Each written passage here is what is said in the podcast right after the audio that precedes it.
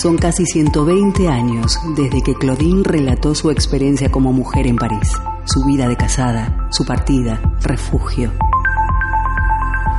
Hoy Claudine camina por las calles de Bilbao, respira, siente, se emociona y observa qué ha sucedido con las mujeres contemporáneas, sus luchas, reivindicaciones, derechos y su sexualidad. Hoy Claudine llega a Bilbao. Arracha León, camaradas, bienvenidas una tarde más a Claudine en Bilbao, tu programa de radio feminista. Mi nombre es Colette Hugo y estaré acompañándote cada tarde de martes y de jueves de 16 horas a 17. Nuestra misión en estos encuentros radiales semanales es posibilitar el diálogo comunitario con el fin de construir un relato colectivo sobre el movimiento feminista en Bilbao. Así es, camaradas, con ilusión y con amor hemos fundado este programa y he de decir que es posible gracias a la colaboración fundamental de la Asociación Cultural Camino al Barrio y la Diputación Foral de Vizcaya. Escúchanos en nuestra página web candelaradio.fm o también en la aplicación para teléfonos móviles iVox. Ya sabes, te damos todas las posibilidades para formar parte de la Femilucha. Vamos a escuchar los adelantos del día de hoy. De espacio en espacio, de calle en calle, de realidad en realidad. Claudine se sensibiliza con las mujeres de hoy, toma nota, todo lo escribe en su diario. Hoy abrimos una de las páginas de estas memorias para hablar de... Camaradas de la Femilucha, aviso que se aproxima un programa emotivo, reivindicativo y excitante. Así lo definiría yo. Y esto te lo digo porque hoy damos inicio a nuestra emisión escuchando el relato de la vida de Dolores Ibarruri, la pasionaria, todo un icono de la lucha por las personas trabajadoras y los derechos de las mujeres.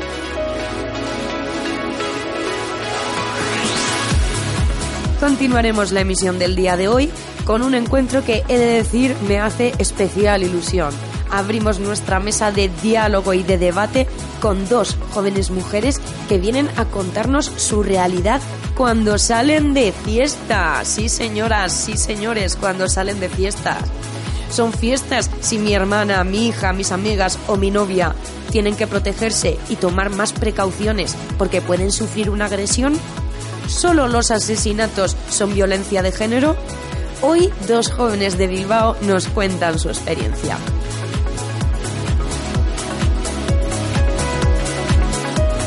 Finalmente, eh, terminaremos la emoción del día de hoy con una entrevista a Laura Viñuela, consultora de género y licenciada en Historia y en Ciencias Musicales.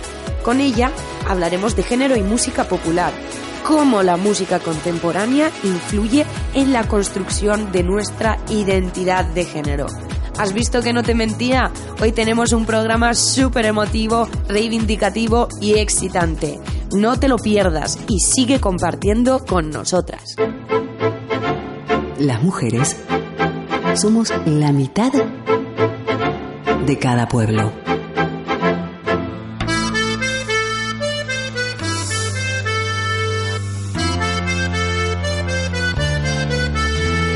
Dolores Ibarruri nació en la población vasca de Gallarta, perteneciente al municipio vizcaíno de Abanto y Ciérvana, el 9 de diciembre de 1895, en el seno de una familia minera.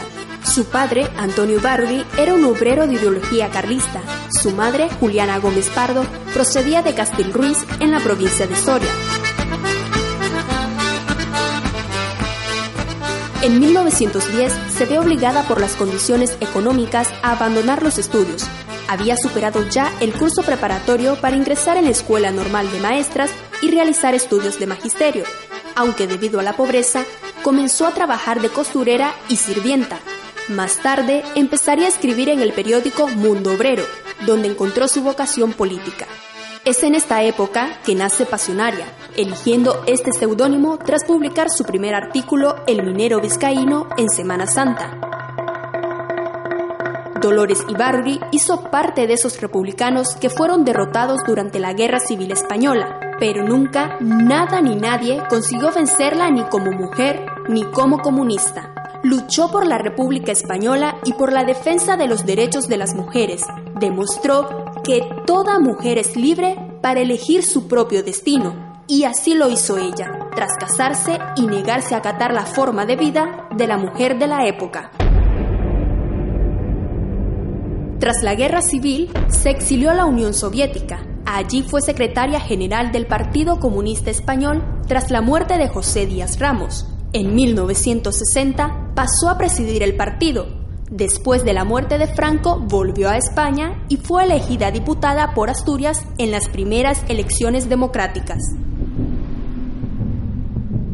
Dolores Ibarri representa el compromiso con los ideales, la unidad de la clase obrera, la defensa de la igualdad de las mujeres y la lucha contra el patriarcado y el machismo. Fue capaz de transmitir estas ideas, crear conciencia de clase y animar al pueblo a involucrarse en la lucha colectiva.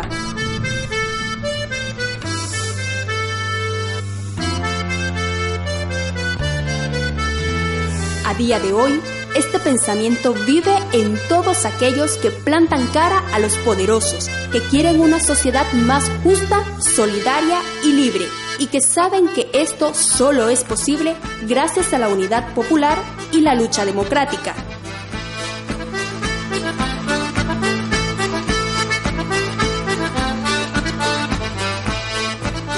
La pasionaria, cuya voz pronunció el conocido No pasarán el 19 de julio de 1936 en el histórico discurso en la sede del Ministerio de Gobernación.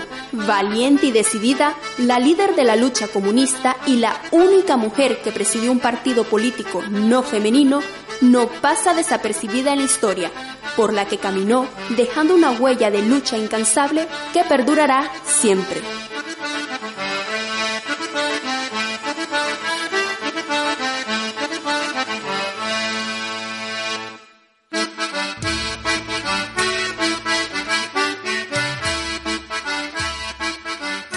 Camaradas de la Femilucha, escuchábamos la historia de la valiente y decidida Dolores Ibarruri, la pasionaria.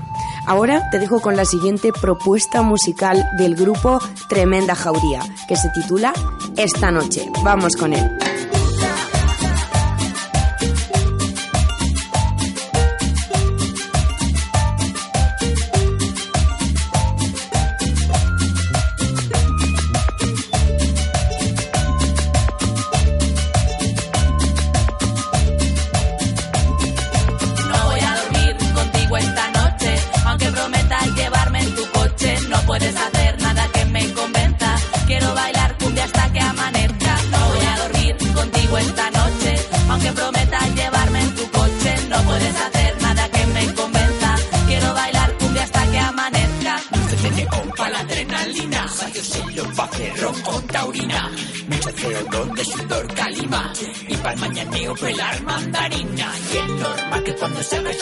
rima, pero es que esto grave con mi tristeza rima. Quieren que se te pincha la bilirrubina, yo le pido al DJ, tira tu otra bocina.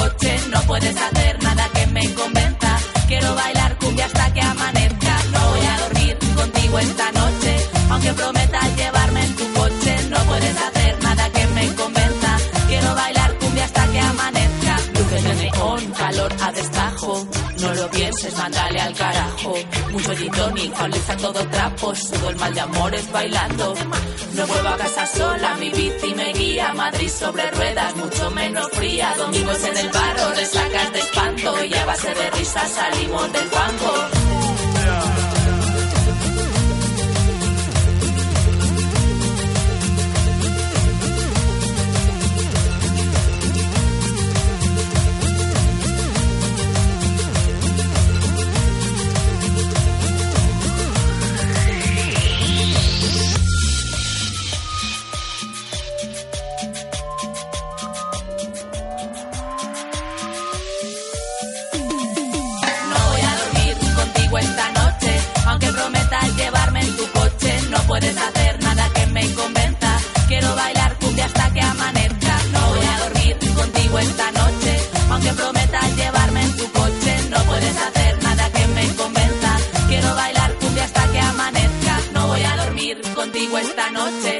Prometas llevarme en tu coche, no puedes hacer nada que me convenza. Quiero bailar cumbia hasta que amanezca.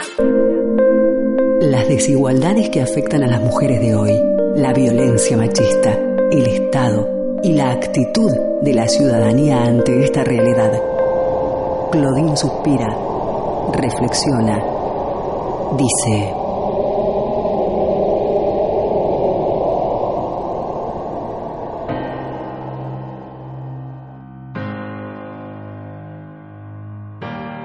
La periodista Susan Brown Miller, pionera en teorizar sobre la cultura de la violación, ya nos guiaba la mirada hacia las violencias sexuales desde una perspectiva feminista, en la que entender que el miedo a ser violadas constituye una amenaza sobre la que también se articula un mecanismo de control sobre todas las mujeres.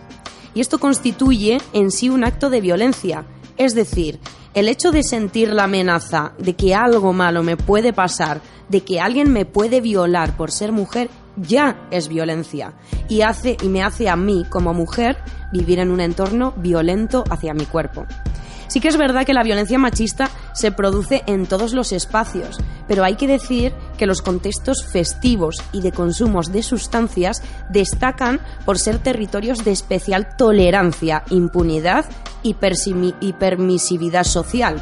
E incluso algunos hablan de que se promocionan estas violencias en estos contextos. En 2013, la Fundación de Salud y Comunidad de Barcelona ya señalaba en uno de sus estudios que la violencia sexual es uno de los mayores riesgos para las mujeres cuando salen de fiesta. Las mujeres cuando salimos de fiesta. Esa es la temática que vamos a abordar en el primer programa del día de hoy una realidad que cualquier joven de Bilbao nos puede contar. Hoy iniciamos el relato comunitario con dos ciudadanas que vienen a compartir su testimonio. Saludamos en los estudios de Candela Radio a Belén Hugo. Bienvenida, Belén. Muchas gracias. Y a Ichiber Bausela. Bienvenida, compañera. Hola, de, hola de nuevo. Eh, chicas, tenemos hoy en los estudios de Candela Radio, si se me permite decir, a dos personas formadas. Son buenas profesionales, cada una en su ámbito, son activas en su comunidad, ya que las dos han sido voluntarias en diferentes áreas del cuidado de la vida, y las dos son mujeres jóvenes que, como a muchas otras, les gusta poder disfrutar del ocio de su ciudad durante la noche en los contextos festivos disponibles. ¿No es así, chicas? ¿No es así, Belén? Hombre, pues como cualquier persona normal, pues te gusta salir, eh, tener una vida social activa, ¿no? Totalmente de acuerdo. Pero chicas, cuando salís de fiesta, ¿habéis sentido miedo alguna vez? ¿Cómo decir? ¿Os habéis sentido siempre seguras en todo momento? Belén. Evidentemente no. Yo creo que a cualquier mujer que le hagas esta pregunta te va a decir no, no me siento segura, no me siento segura yendo sola, volviendo, o sea, si quiero volver a mi casa sola, porque X, no me, no me apetece seguir de fiesta, siempre tienes esa, ese pensamiento de voy a volver sola, que me acompañe alguien, otra amiga, el llámame cuando llegues a casa, mm, ni siquiera ya es el, voy a coger un taxi porque hasta has escuchado historias de personas, de mujeres, de amigas de amigas o conocidas que han sufrido una agresión sexual por parte de un taxista. Evidentemente no estoy diciendo que todos los taxistas vayan a violarte, ni mucho menos. Al igual que, o sea, que el porcentaje de violadores hombres es muy mínimo, pero solamente con que haya uno y te pueda tocar ya es la sensación de desprotección que tenemos. Ay, Chiver, ¿tú qué piensas? Cuando sales de fiesta, ¿has sentido miedo alguna vez? Sí, por supuesto que sí, como todas las mujeres, apostaría a decir, en el mundo entero, o por lo menos en el mundo occidental, que es donde nos podemos permitir salir de fiesta.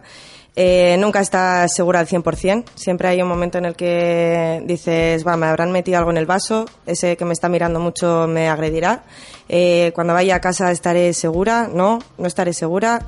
Ahora, el problema de todo esto es el tema del alcohol. Estás más vulnerable, no estás al 100%, tus reflejos son un cúmulo de cosas que, es un, cóctel, un cóctel molotov.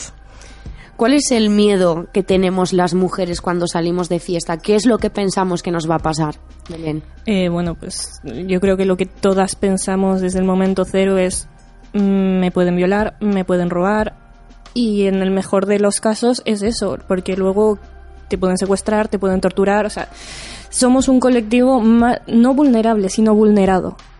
O sea, porque hay muchas mujeres que, no es mi caso porque no lo soy, pero hay muchas mujeres que tienen muchísima fuerza, que saben eh, defensa personal, etcétera. Pero ya solamente por ser mujer nos han vulnerado y nos han llevado a tal eh, situación en la que tenemos miedo de ir a casa, de volver a tu casa, a tu lugar seguro.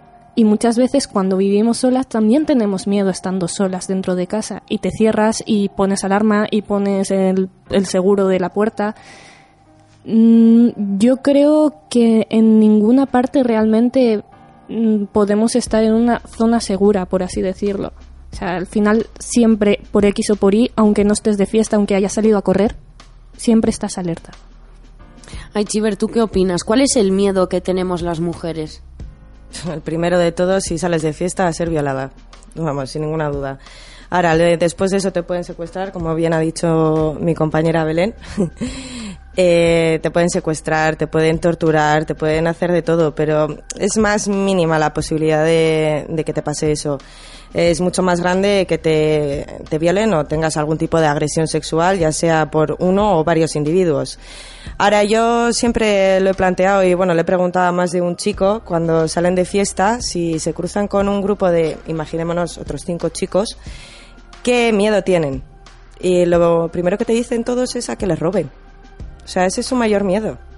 El nuestro no. El nuestro es ojalá que solo sea que me roben. Te doy el móvil, las llaves, la, la cartera, lo que quieras. El problema que tenemos nosotras es que nuestro mayor miedo es que nos violen, nos vulneren, nos, nos agredan sexualmente sobre todo.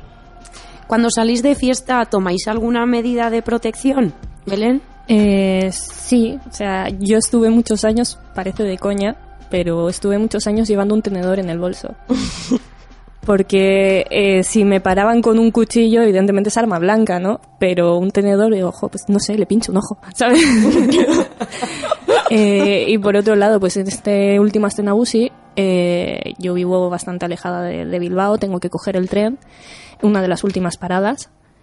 Y cuando iba a bajar, bueno, yo dejé el coche aparcado junto al tren, ¿no? Para, para no tener que hacer 10 minutos andando, 10 minutos para no tener que hacerlos, vale, es un caminito estrecho, pero para no tener que hacerlos dejé el coche aparcado junto al, al, tren. Dejé de beber pues a las 3, 4 de la mañana para poder coger el coche a las 6.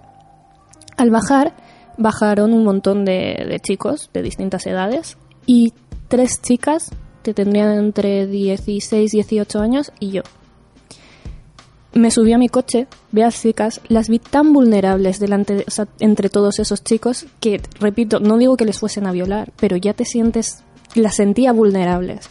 Entonces, sin conocerlas de nada, les dije, voy a subir al coche, os llevo. Y, las dejé a cada una en su casa. Porque es que me parecía, no sé, que es algo que, que debemos hacer entre todas, cuidarnos entre todas aunque no nos conozcamos. Ay, Chiver, ¿tú has tomado alguna medida de, precaución, de protección cuando sales de fiesta? Eh, sí, pero no llevaba un tenedor. Todo hay que decirlo, no suelo llevar bolso. es útil. Sí, la verdad que sí. Eh, sí, pero mi mayor precaución cuando salgo de fiesta, bueno, mis mayores miedos es que me droguen, porque al final no, no me controlo a mí misma. Al final cuando bebes eh, cubatas o cervezas o lo que bebas, eh, pues sabes dónde está tu límite, ¿no? Y sabes hasta dónde puedes llegar, hasta qué momento tu cuerpo dejas de controlarlo. Pero claro, si en un momento dado te drogan, que se han oído casos, ya pierdes totalmente el control, el control de la situación, de tu cuerpo y de todo. Entonces ahí es cuando yo considero que estamos más vulnerables. Por lo tanto, yo siempre intento tener el vaso en la mano, siempre. O sea, por mucho que te esté frío o haga mucho frío en la calle, lo que sea, siempre lo tengo en la mano, no lo pierdo de vista y si tengo que ir al baño lo llevo conmigo. O se lo dejo a alguna amiga o, lo que sea, pero no, no lo dejo solo. Y luego volviendo a casa, pues siempre sitios con luz, siempre llevo el coche, es algo que me da muchísima seguridad. No cojo el transporte público, porque por lo mismo que te ha pasado a ti, Belén, de que van tropecientos chicos y que con uno que haya que sea malo, ya la has liado y prefiero llevar el coche, estoy muchísimo más segura, además eh, suelo tener suerte para aparcar, así que aparco en casa y ya está. Sí que me siento muy segura, por ejemplo, en el barrio, porque todos me conocen. Así que allí no, no suelo tener problema. Igual otras chicas en mi barrio dirían, ah, no, no, yo no me acerco por allí porque hay tal gente o... Yo no, la verdad que en ese sentido me siento bastante protegida. Miren hacía antes alusión a un concepto que, que yo creo que es importante resaltar que podríamos relacionar con la sororidad, esa solidaridad que surge entre las mujeres, ¿no? Y yo os quería preguntar, ¿no? Ella con el caso que contaba de que había unas chicas que iban subiendo, pues decidió cogerlas con el coche y llevarlas a cada una a casa porque las vio vulnerables, ¿no? Entonces yo quería preguntar, ¿estas medidas de protección que tomamos para nosotras mismas también se toman de forma colectiva, también se toman con nuestras amigas, entre nosotras? Hombre, está el típico avísame cuando llegues. Sí. eso lo hacemos todas. Todas. Todas tenemos una amiga o le decimos a una amiga de avísame cuando llegues a casa. Y si no se le olvida, no te contesta, insistes, así estás bien. O sea, eso lo hacemos todas. Y luego el caso particular este, pues supongo que depende de cada persona. O sea, estaría bien que, que realmente nos cuidásemos entre todas, ya que, eh, yo qué sé, los políticos, lo que sea, la, la comunidad en general no te cuida, pues tenemos que hacerlo entre nosotras. Y ahí, Chiver, esto, mm, ¿alguna vez le has dicho a un amigo hombre que te mande un mensaje cuando llegue a casa? No, por supuesto. es más que nada, quédate despierto que te voy a mandar yo un mensaje. no que me mandes tú, porque como mucho, pues sí que, sí que se lo he dicho, pero no por el hecho de que le vayan a violar, sino porque ha cogido el coche o le puede pasar un accidente o algo.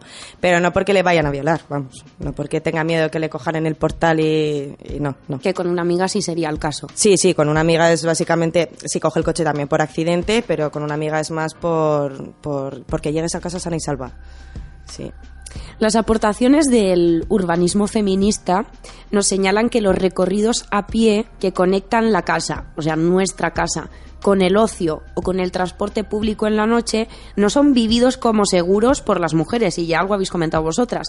De hecho, ellas deben planear más sus itinerarios y cambiar en muchas ocasiones sus recorridos, ya que están muy condicionadas por esta percepción de miedo particularmente en horarios nocturnos. ¿Vosotras os sentís identificadas con esta realidad que estoy contando? ¿Habéis visto alguna vez limitada vuestra libertad de movimiento por inseguridad dentro de la ciudad? Hablamos de contextos de fiesta. Eh, bueno, sí, sí es cierto que, muchas veces te condiciona, pues lo que decíamos, de dejar el coche, coger el coche. Nunca me he sentido limitada, pero porque yo misma decido que el miedo no me limite pero entiendo que si habrá gente que decida no salir porque tiene que volver sola o, o de decirle a una amiga, va, pues quédate a dormir a mi casa y así volvemos juntas. También es verdad que, que sí vamos a romper una lanza en favor del, del ayuntamiento, que cada vez más son los, los municipios en los que está la, la, parada, es que no sé cómo le llaman, pero que por la noche le puedes decir al, al, conductor del autobús que te pare cerca de tu casa. O sea, tú le dices, te mm. sientas delante, te abre la puerta de delante para que puedas bajar y tener relativa más, relativamente más sensación de seguridad.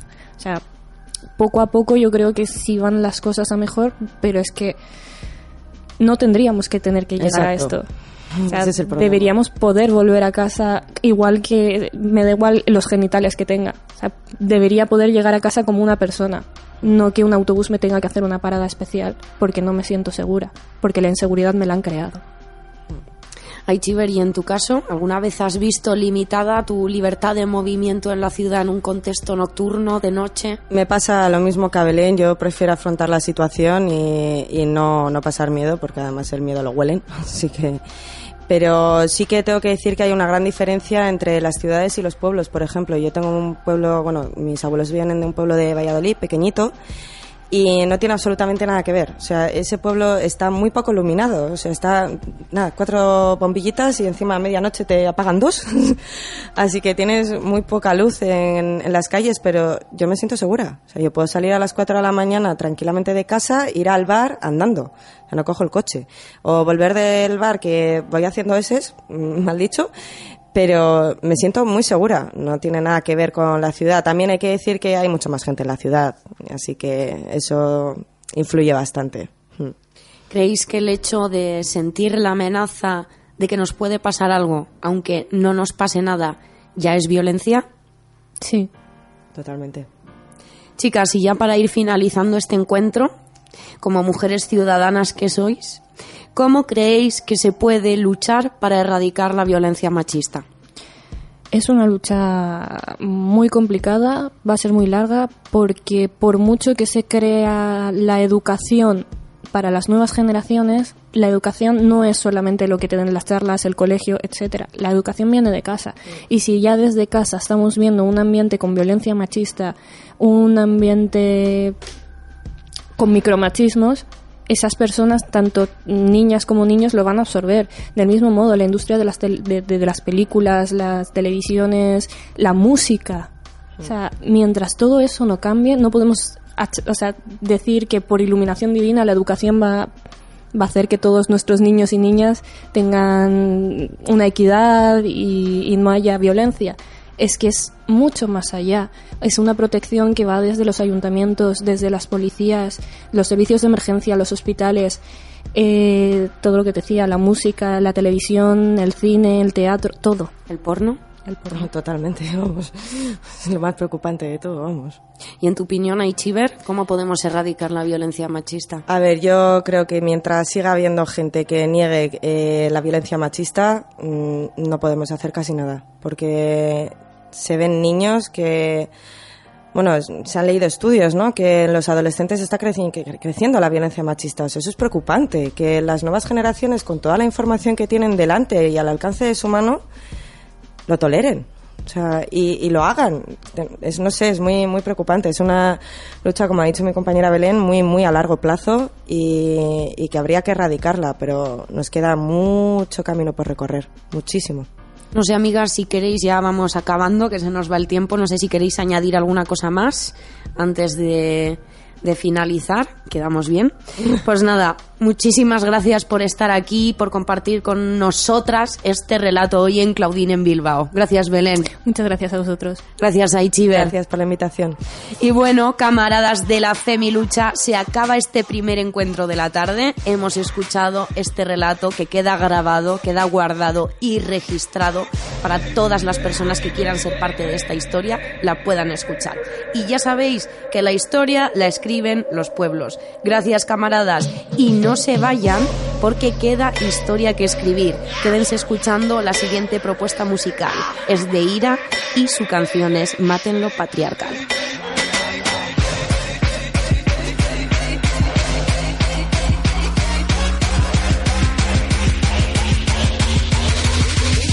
de la ira. Comando Hum, servicio a domicilio. Venimos a cobrarle los daños y perjuicios. Echen los cerrojos, escondan a los niños. Vienen las feministas repartiendo vicio.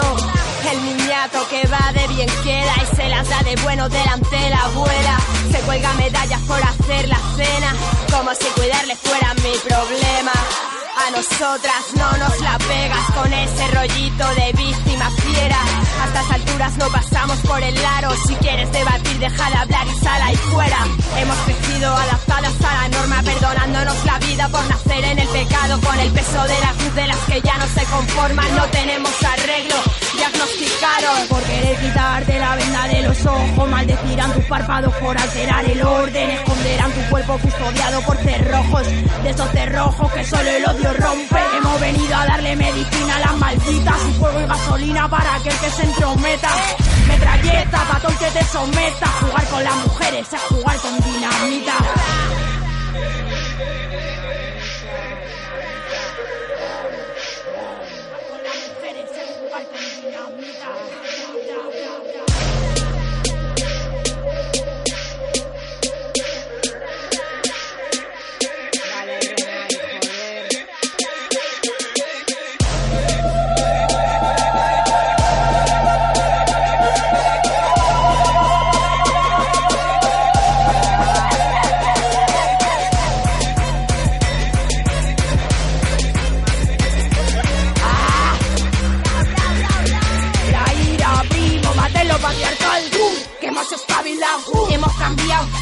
Leyes del barrio, las normas del mercado, donde de imperfección yo me veo perfecta. Ahórrate el piropo, aunque lo merezca. Comenta por ahí que unas locas andan sueltas, maleducadas que se han vuelto muy violentas. Esas niñas que jugaban en el parque no me aguanten la mirada, no vayas a enamorarte. Que nos movemos con estilo y con clase. Partimos la pana, no nos hace falta traje. Con vallas con el chándalo, medio culo al aire. Las capas de los barrios aprendimos de la calle. Observa estos andares que nos caracterizan, llámalo de zen.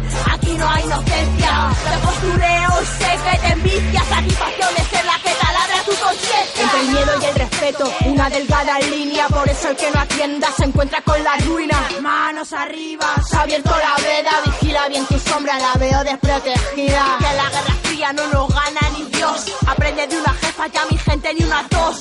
Ojo en la calle, el macho acecha. Su ego muy grande y la acera muy estrecha. Lo veo en tu mirada, por eso lo de guarra, eh. Ya te gustaría probar con estas fulanas. Papi, dilo, macho, macho dame el filo. Papi, dilo, macho, macho dame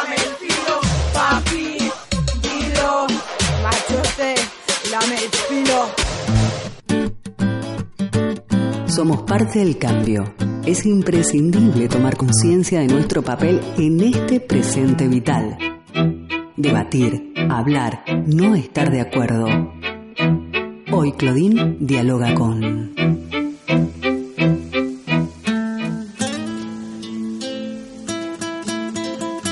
La música es, uno, es un discurso cultural que no solo es reflejo de la realidad o del mundo en el que surge, sino que también contribuye a su creación. Fijaos bien en lo que estoy diciendo, ¿eh? La música no solo representa una realidad determinada, sino que también ayuda a construirla y a configurarla. Desde este punto de vista, personal de investigación de la talla de Susan McClary, Philip Tag, entre otras personas, afirman que la música, en su forma más comercial, es decir, la que llega a un público masivo, influencia en gran medida los aspectos identitarios nuestros en general y de género en particular. Uno de los aspectos clave del estudio de la música popular en la creación de identidades de género es su carácter de medio de comunicación capaz de transmitir identidades, actitudes y patrones de comportamientos afectivos a determinados grupos sociales. Para hablar hoy de esta temática, que es súper amplia y súper interesante, tenemos al teléfono a nuestra siguiente invitada. Ella es Laura Viñuela, consultora de género y licenciada en Historia y Ciencias Musicales. Bienvenida, compañera. Muchas gracias, un placer estar aquí con vosotras. El placer es nuestro, Laura. Como ya te he dicho antes, es todo un honor que seas parte de nuestro relato feminista. Bueno, pues encantada de serlo. Laura, para empezar y contextualizar a todas las personas que nos escuchan, explícanos, ¿qué es la identidad de género? Bueno, pues es una pregunta que podríamos estar hablando de ella un montón de tiempo, pero yo creo que simplificando, eh, primero tenemos que pensar en el género como una de las categorías fundamentales en las que, que utiliza nuestra sociedad para clasificar a los seres humanos. Y la identidad de género yo creo que es como cada uno, cada una de nosotros nos posicionamos respecto a las opciones que tenemos, ¿no? Habitualmente hasta hasta hace muy poco tiempo y en la mayor parte del mundo solo había dos opciones. Eres hombre, eres mujer y todo lo que eso conlleva. En los últimos años, gracias al feminismo, pues esto eh, se va diluyendo o complicando un poquito. Pero aún así es cómo cada uno de nosotros nos posicionamos respecto, respecto a, esas, a esa categoría de género. ¿Cómo nos definimos? ¿Y cómo puede la música determinar de alguna forma mi identidad de género?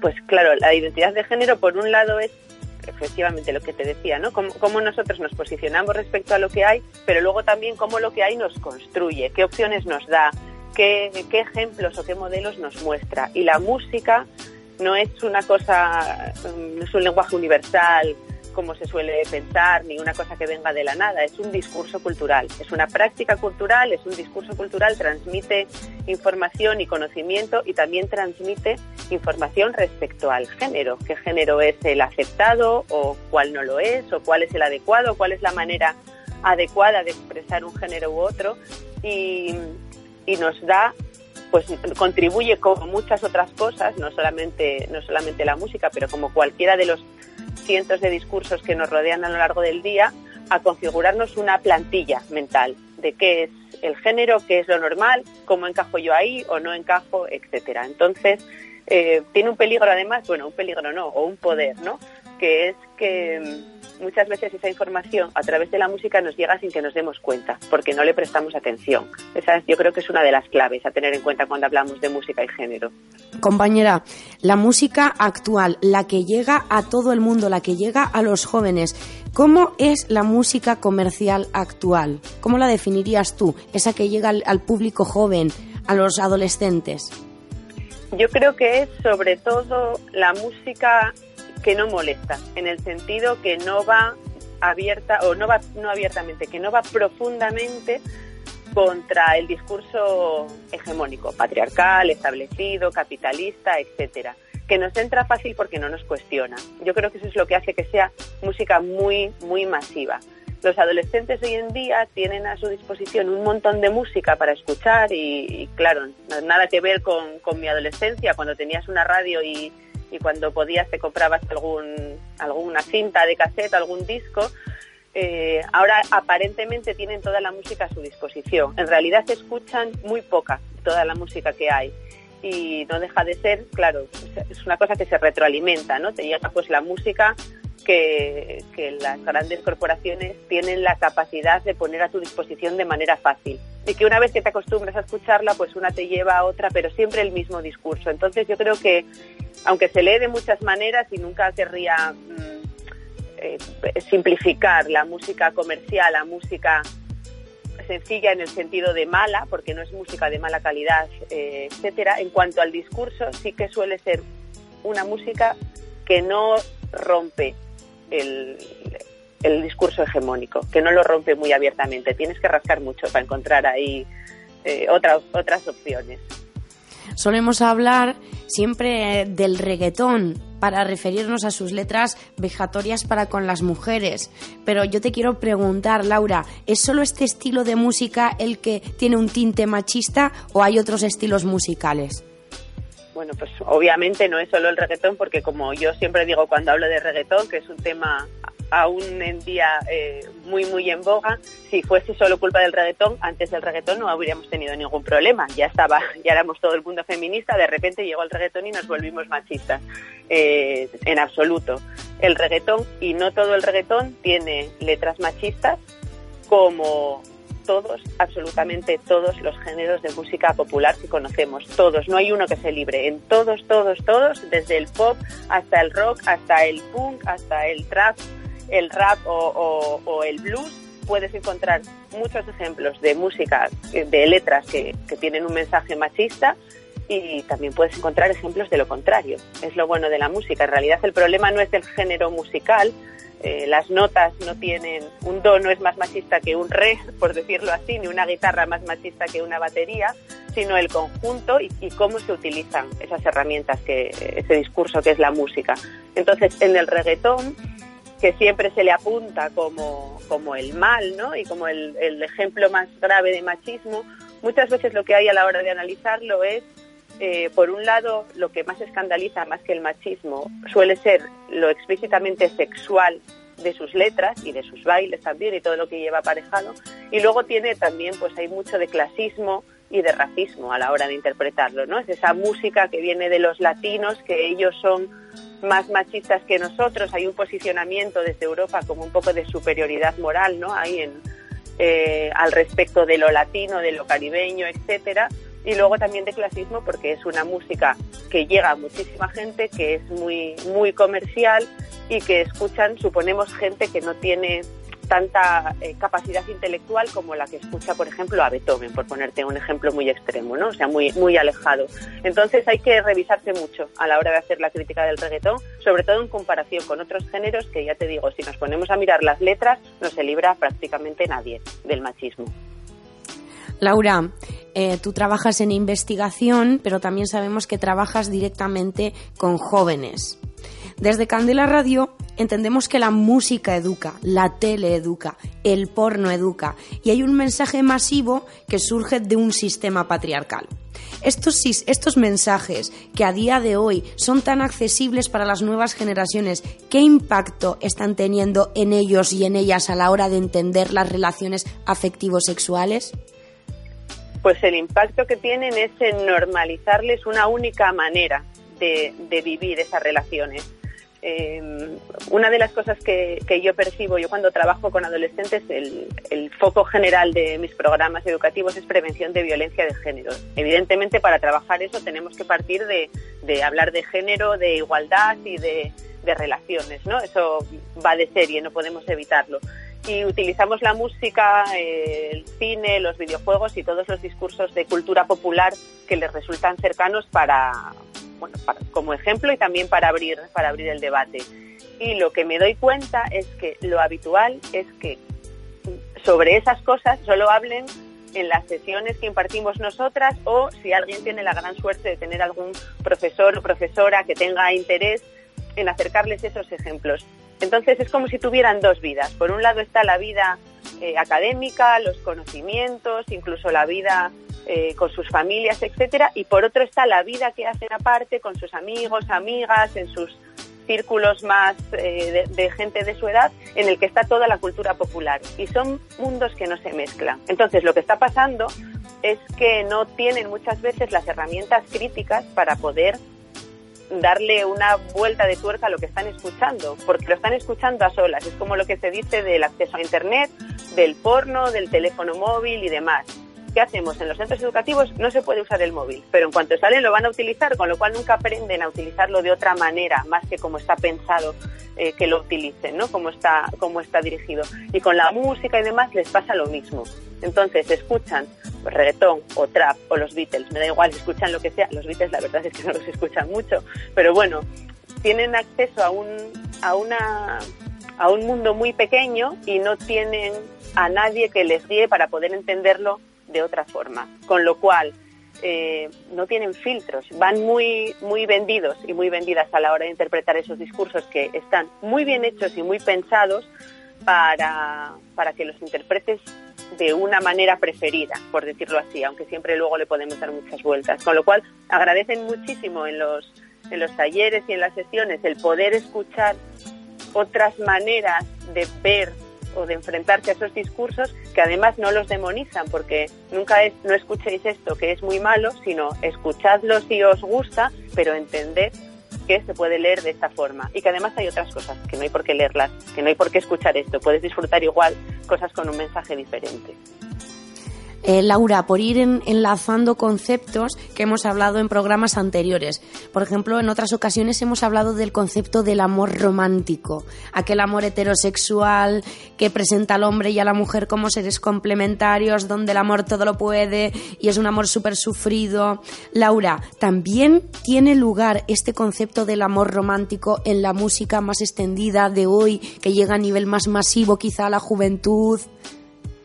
Totalmente. El concepto del amor romántico sigue ahí, intacto, como estaba cuando yo tenía 14 años y como está desde que, desde que existe como idea. Es alucinante y sorprendente, pero ese es un marco de entendimiento de las relaciones para los adolescentes de hoy en día y las adolescentes igual que lo fue siempre. No se cuestiona, da igual que, que piensen, tiene algunas pequeñas vueltas de tuerca en cuanto a a las formas, ¿no? Que si ahora la, ahí está la princesa guerrera, ahora ya parece que las mujeres son más activas en esto y demás, pero y, menos pasivas, pero sigue presente en chicos y chicas la idea de que existe esa persona ideal que vas a tener un flechazo y, la vas a conocer a primera vista y va a ser un amor eterno y verdadero con todos los códigos de eh, fidelidad absoluta, exclusividad y demás. Y así lo entienden y la música aquí tiene un papel fundamental porque si nos acordamos de nuestro primer amor adolescente, que es como muy tremendo, por supuesto, porque te, da la vuelta al cuerpo y la cabeza, la música, una de las cosas que hace eh, muy bien es ser una traductora de emociones, una nos permite entender lo que sentimos y, y explicarlo, ¿no? Resuena con cómo sentimos las emociones. Y la letra, los videoclips y todo lo que hay alrededor le pone un marco de actuación a todo eso que estamos sintiendo. Ahí la música tiene un poder que no tiene ningún otro medio. Entonces, incluso con el Cuatro Babies de Maluma, incluso con Bad Bunny eh, diciendo soy peor, incluso con, con cualquier canción que nos parezca muy explícita, muy burda y tal, cualquier artista tiene también su balada romántica en la que el amor es tremendo, tú eres la mujer de mi vida y yo soy todo para ti y todos estos discursos se siguen reproduciendo y sin, sin contrapartida, ¿sabes? Sin nadie que los contrarreste. Por eso yo creo que lo importante es eh, darles otra visión y la opción de entender que esto se pasa, que el amor no tiene por qué ser así y que vean una diversidad de opciones que ahora mismo ni en la música mainstream ni casi en la que no es mainstream te, puedes encontrar, ¿no? El amor sigue siendo el tema y el amor más rancio y más romántico y patriarcal que te puedas echar a la cara. Laura, quiero agradecerte tu tiempo esta tarde, tus palabras y, y tu testimonio, como te he dicho, es súper importante para nosotras y para el relato que estamos construyendo. Muchas gracias, compañera. Muchísimas gracias a vosotras. Ha sido un placer compartir este ratito.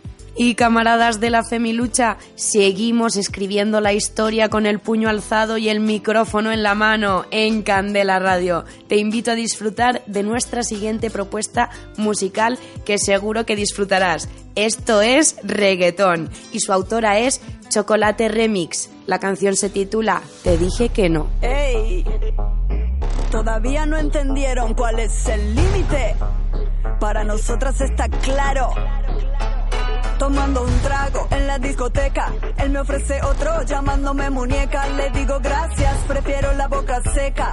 Él habla y habla, me están dando jaquecas. Quiero estar bailando y bebiendo con amigas. No te di lugar, socio, para que la sigas. Ya te he pedido por las buenas, papi, que no me persigas.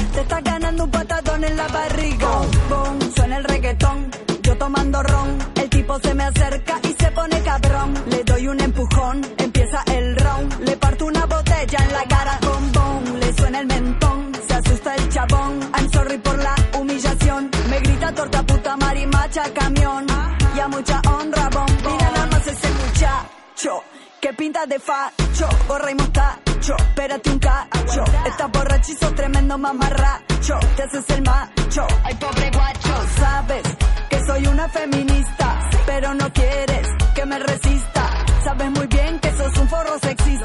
y estás molesto porque me pasé de.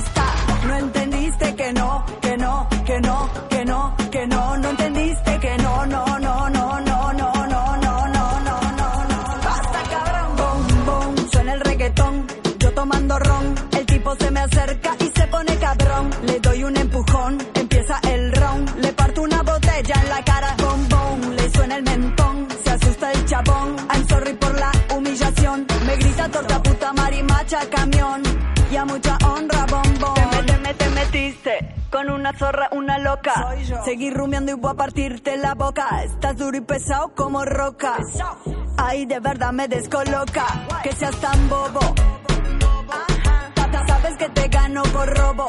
Soy la nena mala que te pincha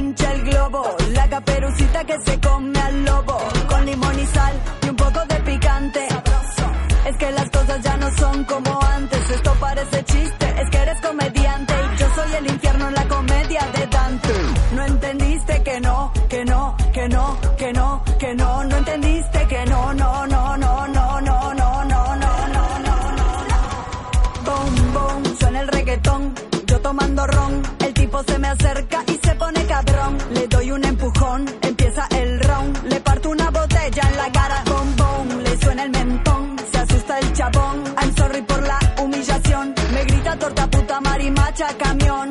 Y a mucha honra, bombón. Ey, se pensaban que estábamos jugando.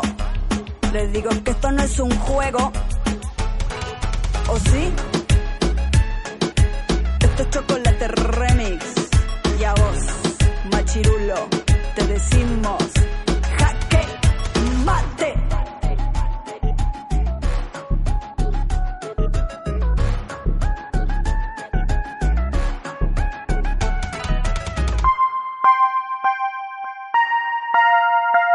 Silencio nos mata.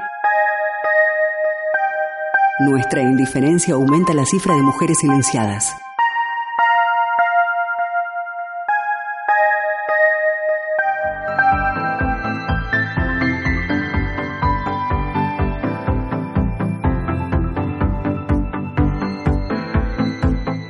camaradas y simpatizantes de la Femilucha. Os prometí que el programa de hoy sería brutal y habéis visto, ¿eh? he cumplido mi palabra. Hoy hemos hablado con la ciudadanía, con mujeres jóvenes que tienen derecho a salir tranquilas de fiesta por la noche. Hemos tenido a Laura también, que desde su saber, desde su experiencia y también desde su sensibilidad contribuye a la lucha feminista desde la ciencia y el trabajo directo con las personas. No estamos solas, compañeras, somos muchas. Quiero agradecerte a ti que estás ahí, que siempre nos estás oyendo, a ti que decidiste hacer parte de este relato colectivo que poquito a poco vamos narrando con amor y con ilusión. Desde aquí, desde los estudios de Candela Radio, me atrevo a decir que nos hace felices poder generar contenido que, humildemente, contribuya a la lucha feminista. Gracias, camaradas. Andado el camino, hechas las reflexiones, escritas en su diario. Claudine levanta la mirada, observa, siente, respira y se adentra nuevamente en las calles de la ciudad. ¿Qué nueva realidad le deparará Bilbao a Claudine?